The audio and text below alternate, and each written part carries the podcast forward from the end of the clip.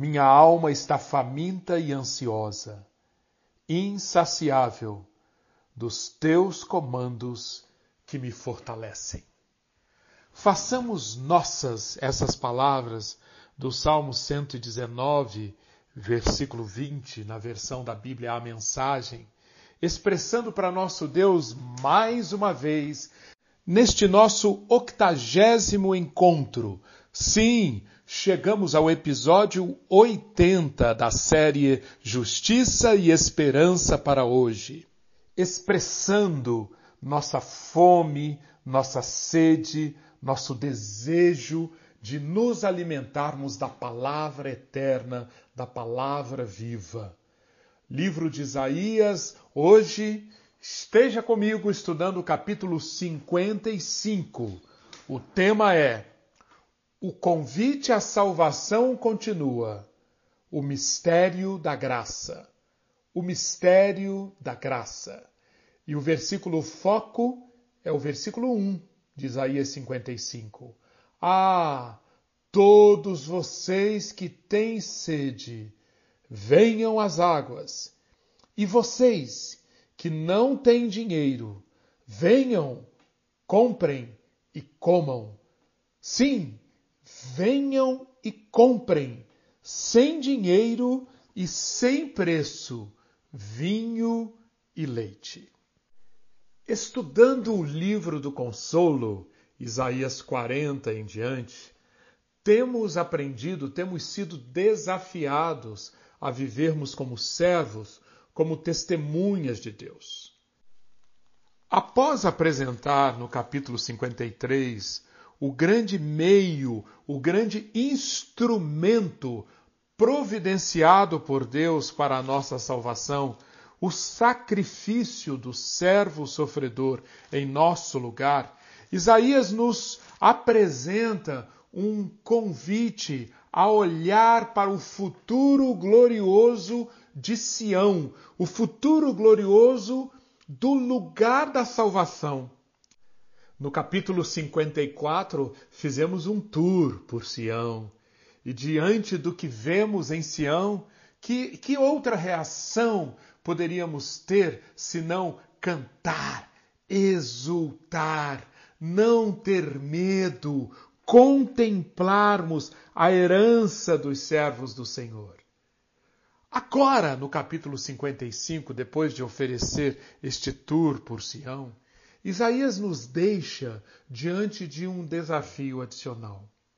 Sim, ver esse futuro, contemplar esse futuro glorioso, é maravilhoso. Mas, e esta é a grande mensagem aqui do capítulo 55, não basta ficarmos maravilhados com Sião. Não basta reconhecermos e aplaudirmos a Deus pelo resultado do trabalho do servo sofredor no capítulo 53. Isaías 55 nos ensina que é necessário nós recebermos o que nos é ofertado. É necessário nós, tendo ouvido o convite gracioso de Deus para participarmos da salvação, é necessário nós aceitarmos, recebermos, assimilarmos e experimentarmos esse tipo de vida, esse tipo de existência que nos é trazido pelo sacrifício do servo sofredor e que constitui esse pacote de bênçãos prometidas no capítulo precedente, no capítulo 54. Continuamos aqui no capítulo 55, ouvindo o profeta falando de encorajamento e esperança. E qual é a base da esperança? Por que podemos ter tanta esperança? Isaías já nos apresentou diversos motivos. Mas agora, nesse capítulo 55, ele apresenta o motivo acima dos motivos. O motivo que linka, que une todos os outros motivos. Esse motivo chama-se graça. Graça do Senhor já tem exercido um papel de protagonismo na profecia de Isaías. Só que esse protagonismo estava um tanto implícito. Agora, Isaías nos mostra que este Deus, que, como já falei, desde o capítulo 40, está se revelando como um Deus que apesar das ações, apesar das iniquidades, apesar das transgressões, apesar das escolhas de Israel, apesar do exílio, esse Deus resolveu resgatar o seu povo, introduzir o seu povo na história da salvação, chamar esse povo para a liberdade. Esse Deus fez isso Movido por quê? Graça. A graça está presente aqui. Não foi pelo mérito, não foi pelas virtudes, não foi pelo que Israel podia dar em troca, mas por graça.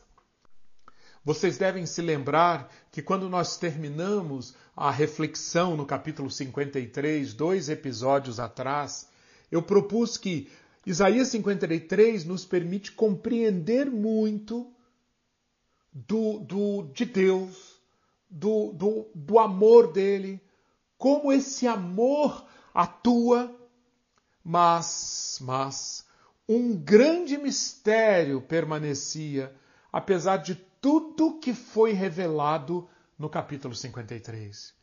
O grande mistério é como Deus pôde nos amar assim. Como Deus pôde nos amar a ponto de providenciar o servo sofredor morrendo em nosso lugar para reconectar-nos com Ele. Pois bem, esse mistério do porquê Deus nos amou, qual a motivação de Deus, como Ele pôde nos amar assim, a resposta está aqui em Isaías 55. A resposta chama-se graça, graça.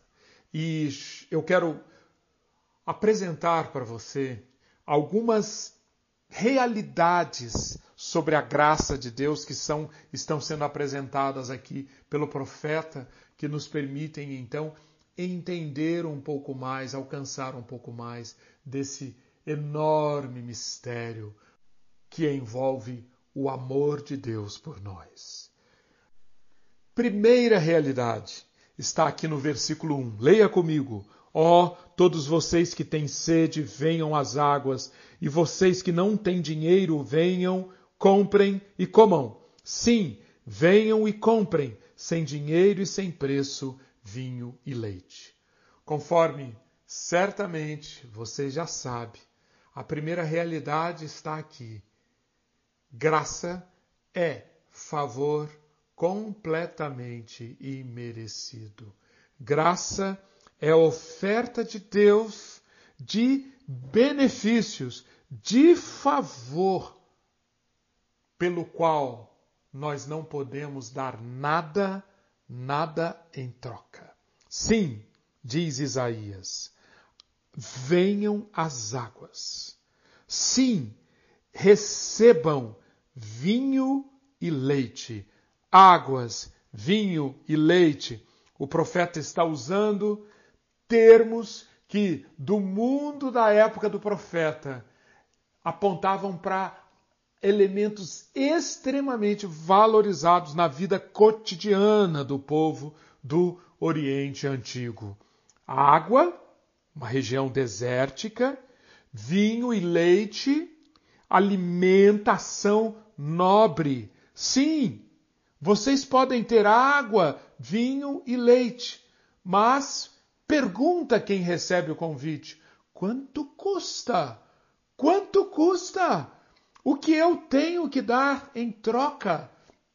Na época de Isaías, havia nas cidades vendedores de águas. Imagine a cena: o vendedor de água caminha pelas ruas dizendo: vocês que estão com sede, venham aqui, venham, eu tenho as águas. Vocês que estão com fome, venham aqui, eu tenho vinho e leite. Imaginem a cena. E a pessoa que ouve esse convite, a primeira consideração que faz é quanto custa, como que eu posso pagar? Mas imagine esse vendedor dizendo: vocês que não têm dinheiro. Sim, sem dinheiro e sem preço, vocês podem vir, podem comprar, podem comer. Venham e comprem. Que comerciante pensaria em vender suas mercadorias gratuitamente? Mas Deus, sim, Ele vende as suas mercadorias sem preço, gratuitamente. E como ele pode fazer isso? A resposta nós já sabemos. Especialmente no capítulo 53, está lá. Alguém já pagou o preço. Podemos ter tudo o que é necessário para a vida e de graça. Se você se lembrar de Jesus, o servo sofredor, em seu ministério terreno, você com certeza vai se lembrar de várias vezes em que Isaías 55:1 se concretizou na pessoa de Jesus. Uma delas, a cena da mulher samaritana. Como que Jesus se apresentou, oferecendo água não uma água qualquer, mas a água da vida, a água que descedenta para sempre. E Jesus deixando claro que é sem dinheiro. De Jesus deixando claro que é sem preço. Outra passagem, João 7, 37 a 38, em meio à festa dos tabernáculos, festa na qual a água tinha um papel importantíssimo. No último dia da festa, diz João, Jesus se levanta e grita e diz em alta voz: Se alguém tem sede, venha a mim e beba. Quem crer em mim, como diz a Escritura, do seu interior fluirão rios de água viva. Mas há uma segunda revelação aqui neste capítulo sobre o mistério da graça. Esta revelação está no versículo 3b. Porque farei uma aliança eterna com vocês, que consiste nas fiéis misericórdias prometidas a Davi. Isaías está deixando claro que o convite da graça nos chama para uma aliança eterna que consiste nas fiéis misericórdias prometidas a Davi. Veja bem, graça é favor imerecido, é benefício sem que nós tenhamos nada em troca para dar? É. Mas graça vai além. Graça é aliança. E o que, que isso quer dizer?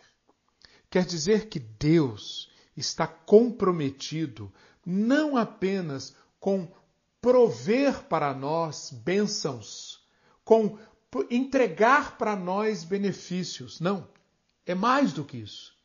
Deus está comprometido em fazer acontecer em nós tudo aquilo que é necessário para que a vida dele prospere. E para isso, ele se compromete com uma aliança. Perceba, nossa relação com Deus na graça não é de eventos, não é de alguns momentos, não é de determinadas situações em que estamos precisando de socorro e então Deus, por sua graça, nos abençoe. Não! Graça é entrarmos num novo estado de existência, uma nova forma de relacionamento com Deus que é tão permanente, é tão profunda, é tão abrangente que nada menos do que a, a palavra aliança pode ser usada para descrever isso. E é uma aliança eterna. E note, note que em meio a esse contexto da aliança eterna a qual a graça nos introduz, Isaías usa uma palavra, a palavra típica da aliança, que nós já temos mencionado tanto aqui em nosso curso. A palavra traduzida por misericórdias. Essa aliança consiste nas fiéis misericórdias. Rezed. Lembra-se? Rezed, amor leal, amor de pacto. Graça é nada menos do que isso. É nós passarmos a fazer parte de uma aliança, uma ligação com Deus, na qual o Senhor Deus promete providenciar tudo, tudo o que é necessário para que nós tenhamos vida. Para reforçar isso que ele está declarando, Isaías afirma que isto consiste nas fiéis misericórdias prometidas a Davi. Isaías, então, aqui está falando que é algo que vai além da aliança mosaica, da aliança de Moisés. A aliança de Davi remete à aliança messiânica. Você indo, por exemplo, a segundo Samuel 7, você verá lá uma aliança do Senhor com Davi. E, essencialmente, Deus está prometendo a Davi que ele estabelecerá uma casa para Davi, e dele, Davi, surgirá um descendente que estabelecerá o seu reino. De quem essa aliança davídica está falando? Do Messias. De quem ela está falando? Da primeira vinda de Jesus Cristo, que cumpre essa promessa de uma aliança eterna que consiste no resed, nas fiéis misericórdias prometidas a Davi, e que será consumada na segunda vinda de Cristo. Sim, o convite da graça é nada menos do que isso. Graça, portanto, tem um propósito final. Graça é favor imerecido, sim, mas graça tem um propósito final. Incluir-nos numa aliança eterna com Deus, aliança que fará surgir cada vez mais em nós o caráter de Deus, os traços de Deus, a semelhança com Deus. Se você reparar bem, o versículo mais conhecido das Escrituras, João 3,16, deixa claro que Deus amou o mundo de tal maneira que, sim, deu o seu filho ao mundo. Entregou o seu filho ao mundo. Para quê? Para aquele que nele crê não pereça, mas, veja o propósito final, mas tenha a vida eterna. E vida eterna aqui, vida zoe, é muito, muito mais do que determinados benefícios, determinadas bênçãos, ou até mesmo ser declarado justo, livrar-se da condenação do inferno. Vida eterna é comunhão eterna com Deus, é participar da vida da Trindade, é ter o caráter de Deus, o reflexo de Deus. É nada menos que isso, que é prometido a quem aceitar o convite da graça. Prosseguindo. Vamos agora a uma terceira revelação sobre essa graça.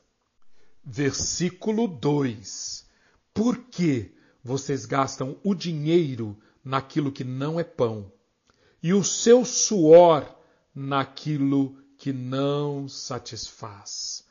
Ouçam com atenção o que eu digo, comam o que é bom, e vocês irão saborear comidas deliciosas. A terceira revelação é que a natureza humana rejeita a graça. A natureza humana, se deixada por si mesma, vai rejeitar a graça, porque há em nós uma inclinação, há uma tendência de conscientes sim de que precisamos alimento, precisamos satisfação. Perceba o que Isaías diz. Nós precisamos de pão, nós precisamos daquilo que, que nos satisfaz, mas há uma enorme tendência de nós buscarmos pão gastando o nosso dinheiro, gastando o nosso suor naquilo que não satisfaz. O versículo 7 complementa essa visão da situação desesperada do ser humano quando entregue à sua própria natureza. Isaías diz no versículo 7 que o ímpio abandone o seu mau caminho e o homem mau os seus pensamentos. Converta-se ao Senhor que se compadecerá dele. Ou seja, é característico de cada ser humano um conjunto de pensamentos e caminhos que mantém um estado de impiedade, mantém um estado de uma vida de costas para Deus.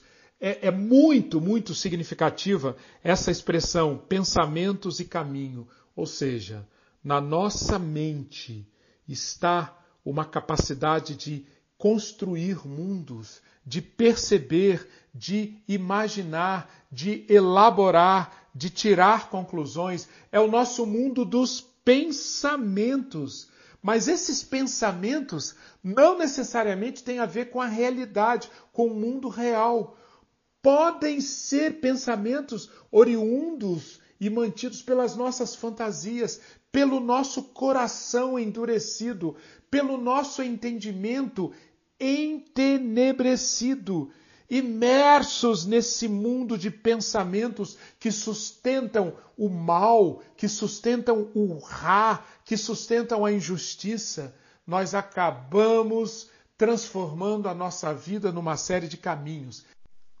Caminhos apontam para hábitos, caminho apontam para costumes, para culturas, para repetições, para formas de andar que se repetem, se repetem, são caminhos. Isaías está dizendo: pensamentos maus sustentam caminhos maus, e pensamentos e, e caminhos maus retroalimentam a nossa impiedade. E esse conjunto de coisas nos distrai, faz com que vivamos a nossa vida, anos e anos da nossa vida, achando que estamos de fato comprando pão, achando que estamos de fato trabalhando para aquilo que vai nos dar satisfação. Mas Isaías diz: essa natureza enganosa do ser humano, que funciona de acordo com uma lógica, a lógica do mérito, a lógica da conquista, a lógica de se autoafirmar, esse tipo de vida baseada nessa lógica é tão perigosa porque, na prática, ela significa virarmos as costas para o convite da graça, nos tornarmos impermeáveis à graça.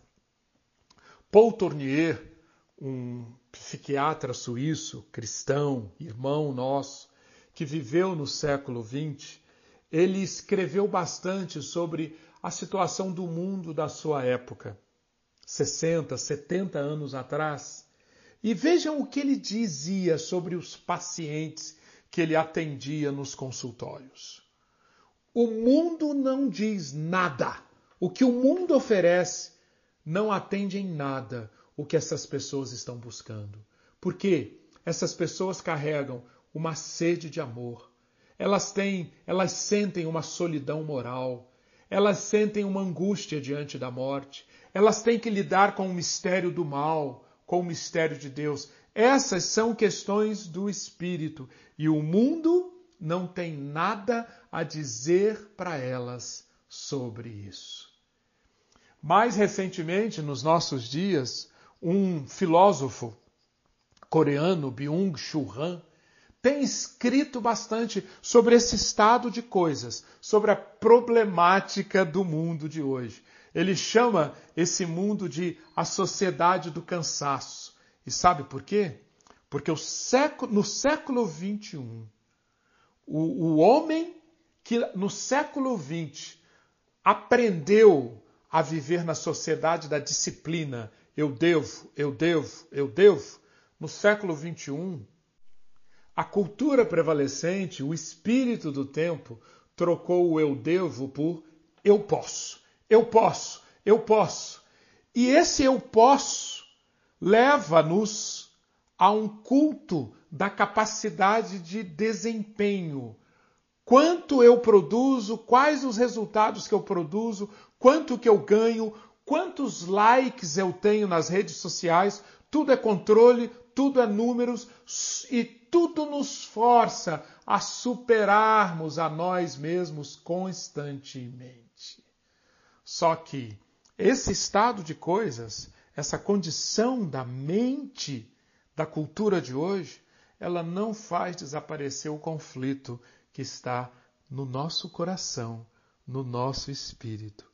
Não faz desaparecer a nossa fome e sede pelo pão, pela satisfação por aquilo que transcende ao material, transcende ao temporal, aquilo que remete ao que é eterno, aquilo que precisa dar-nos condições de lidar com a morte, com as questões morais, com o amor, com Deus. Esse é o quadro da sociedade do cansaço. E aos cansados, Isaías tem a dizer: por que, que vocês estão gastando dinheiro naquilo que não é pão? E por que, que vocês estão suando por aquilo que não satisfaz? Prestem atenção nos seus pensamentos, prestem atenção nos seus caminhos. Abandonem todos esses modelos mentais, todos esses caminhos, toda, todas essas práticas culturais que no final das contas têm uma aliança com o mal, aliança com a injustiça, em última instância, aliança com a morte. Eu espero encontrar-me com você mais uma vez no próximo episódio para estudarmos novas realidades sobre a graça de Deus reveladas neste capítulo 55 do livro de Isaías. Reflita sobre isso, medite sobre isso Aprenda sobre isso.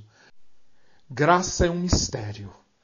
E somente Deus, só Deus, o Deus eterno, o Deus do amor leal e da fidelidade, o Deus de toda graça, pode revelar na sua inteireza, na sua amplitude, o que é esta graça. Reflita sobre essas três realidades estudadas hoje e lembre-se, o convite à salvação continua. Tenhamos consciência da nossa fome, da nossa sede e, e percebamos e aceitemos que não temos dinheiro, mas ouçamos a voz de Deus, o Espírito de Deus que sopra em nós. Vocês que têm sede, Venham as águas, vocês que não têm dinheiro, venham, comprem e comam. Amém.